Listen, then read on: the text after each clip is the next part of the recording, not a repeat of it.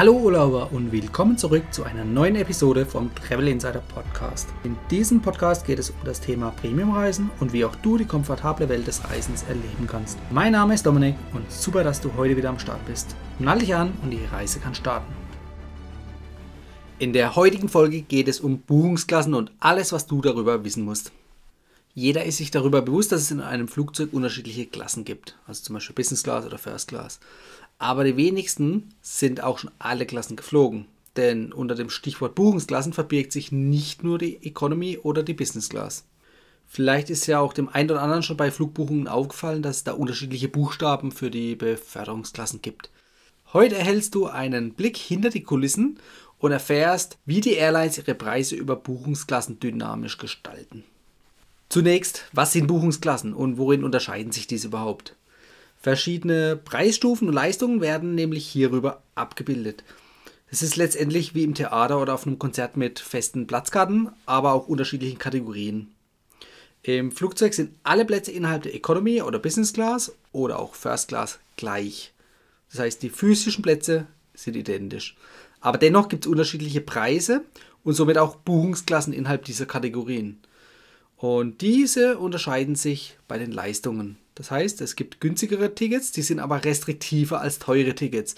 Das bedeutet, dass günstige Tickets nicht oder nur vielleicht für viel Geld umgebucht oder sogar storniert werden können.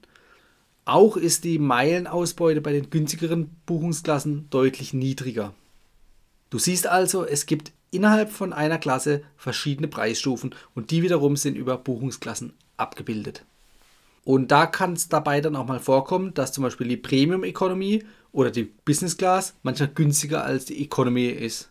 Und warum das so ist, das liegt gerade an den teuren Flex-Tarifen, also diese flexiblen Tarife, die zum Beispiel auch in der Economy verfügbar sind.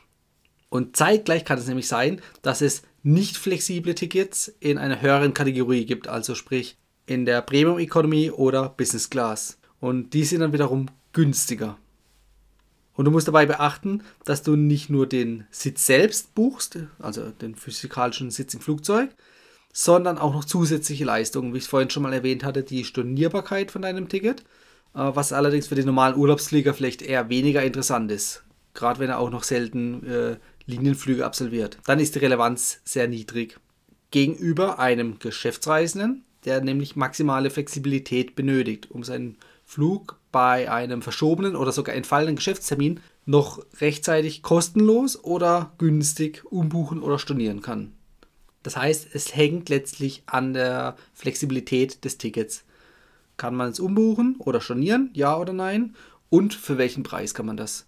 Die ganz teuren flexiblen Tickets, die kannst du jederzeit, vor dem Abflug natürlich, kostenlos stornieren. Allerdings hat das Ticket dann auch einen deutlich höheren Preis als ein normales nicht flexibles Ticket.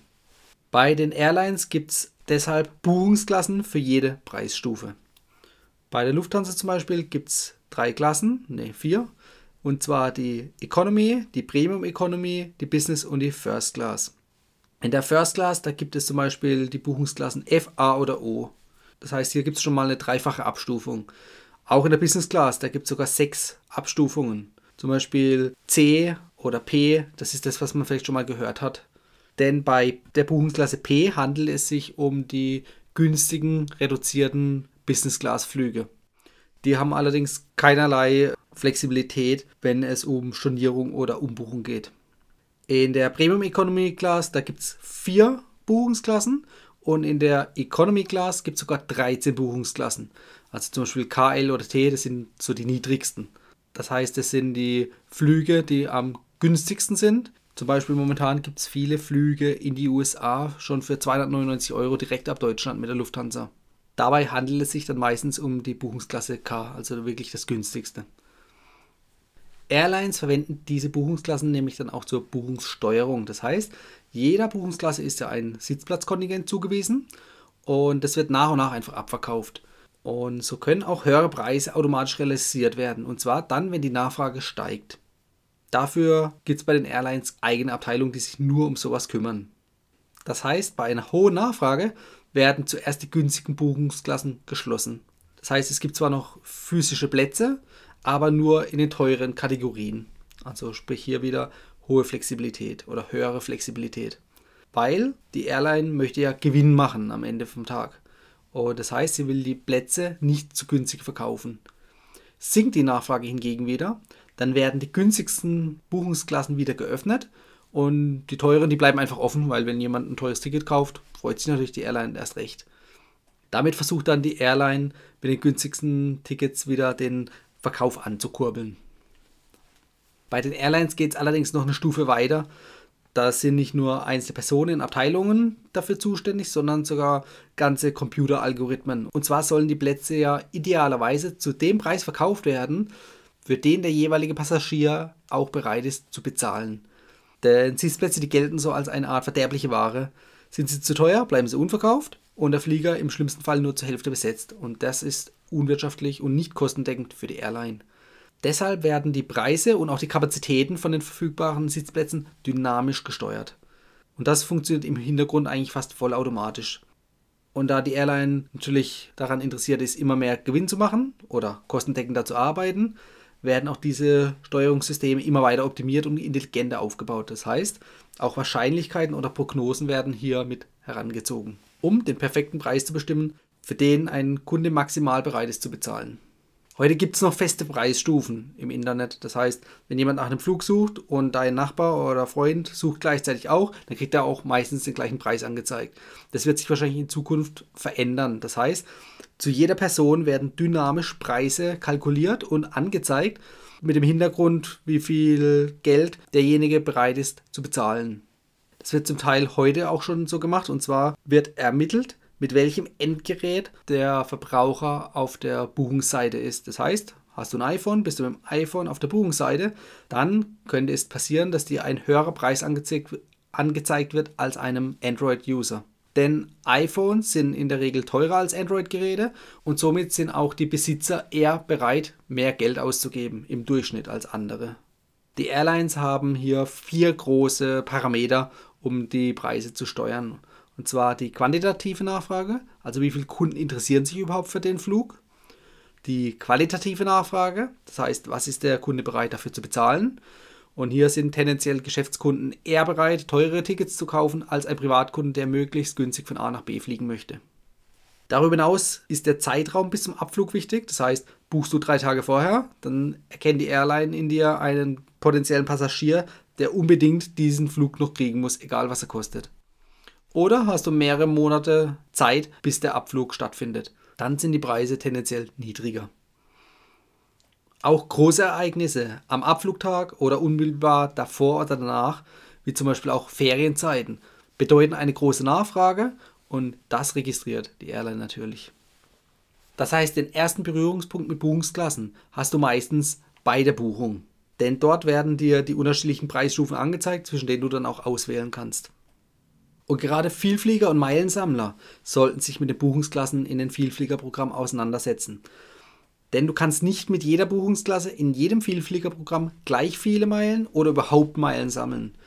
Und um diese Unterschiede sichtbar zu machen, kannst du entweder auf die Übersichten der einzelnen Airlines bzw. Vielfliegerprogramme gehen oder du benutzt die Website www.vertocredit.com. Dort ist nämlich ganz einfach einen schnellen Überblick zu behalten.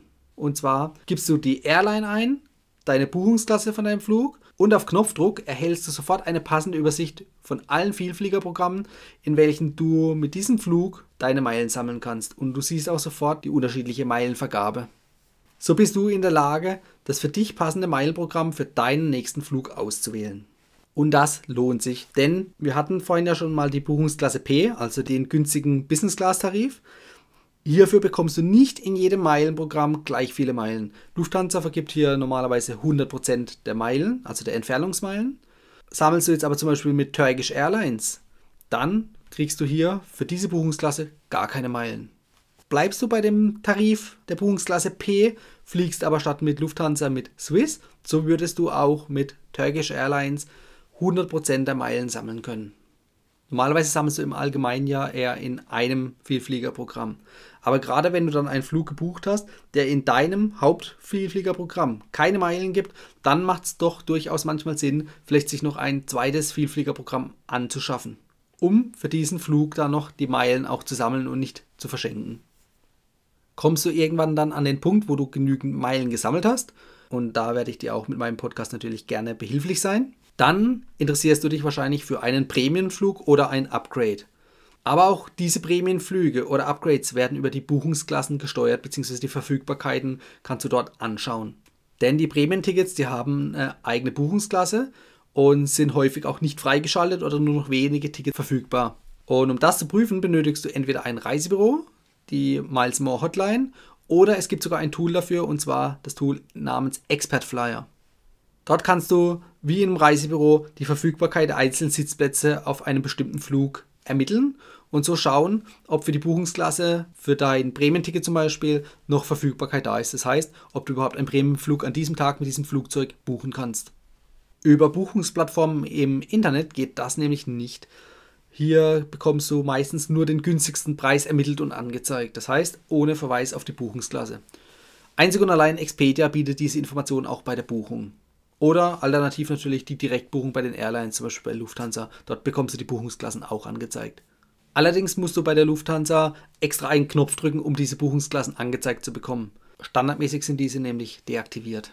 Aber auch im Nachgang kannst du die Buchungsklasse jederzeit ermitteln. Entweder direkt auf deinem Boarding Pass, sofern du ihn nicht weggeschmissen hast, oder auch hinterher noch bis zu sechs Monate nach dem Flug über das sogenannte Passenger Receipt, also sozusagen die Quittung mit allen wichtigen Informationen. Und die kannst du kostenlos auf der Website von der jeweiligen Airline abrufen. Im Fall der Lufthansa wiederum ist es so, du loggst dich entweder auf der Lufthansa-Webseite ein, wenn du über Miles More zum Beispiel angemeldet bist, oder du gibst einfach deinen Buchungscode plus den Namen in die Abfrage ein und dann erhältst du sofort dein PDF. Kommen wir zum Fazit.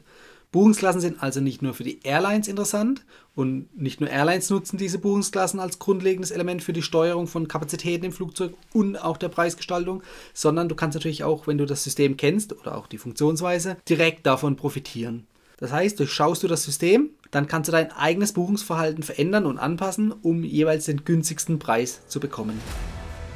Das war die heutige Folge beim Travel Insider Podcast. Vielen Dank, dass du heute wieder zugehört hast. Gib mir doch mal Rückmeldung, wie du die heutige Folge fandest. Hat dir diese Folge gefallen, dann abonniere den Podcast und erfahre mehr zum Thema bezahlbare Premiumreisen. Und hinterlasse mir eine 5-Sterne-Bewertung bei iTunes. Ich wünsche dir eine schöne Zeit auf deiner nächsten Reise. Und immer daran denken, auf dem Blog www.travel-insider.de vorbeizuschauen, damit du auch die neuesten Reisedeals erfährst. Bis zum nächsten Mal, wenn es wieder heißt Boarding Completed. Ciao, dein Dominik.